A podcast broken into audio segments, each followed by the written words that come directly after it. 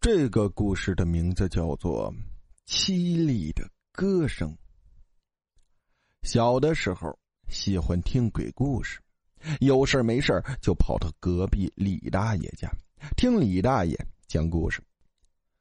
李大爷七十多岁，每每都会给我讲他听过或是亲身经历的事儿。大多数故事听完我都很害怕，但我还是喜欢听。久而久之，我也相信鬼神之说。村里有几个地方，天一黑我就不敢去。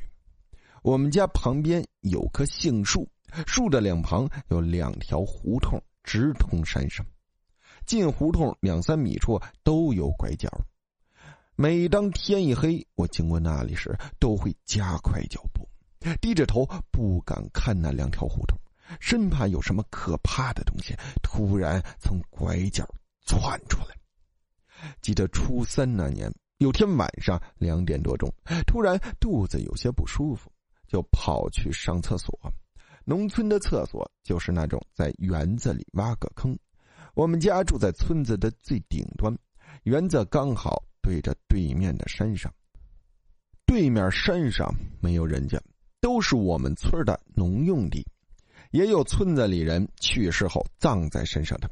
我刚解决完肚子，正打算要回去时，就听见对面山上有铁链来回被拖动的声音，哐哐哐的声音，从山的这边到山的那面。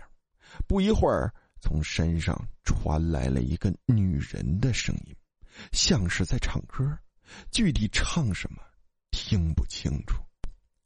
我当时真的很害怕，但是因为距离离得远，又因为是自己家里，一时好奇，就继续蹲在墙角听。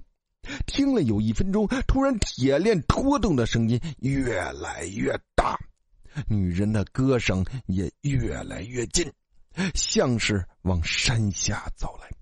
我吓得直发抖，想拔腿就跑，却发现腿竟然坐麻了，声音越来越近，眼看着就要下山了。我的腿终于能动了，起身就往屋里跑。可是我还没跑出园子，就听到女人凄惨的歌声已经到了杏树那里了。虽然我没敢看，但我感觉她就站在那里。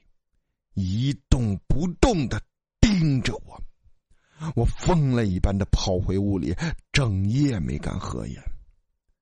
第二天，我把这事儿告诉了李大爷，李大爷告诉我，三十年前有个女人跳崖自杀了。按照我们那里的说法，自杀之人怨气极大，害怕他出来害人，在下葬的时候就把他的腿。绑到了一起，那个女人就葬在对面山上。好了，故事到这里啊就结束了，感谢大家的收听。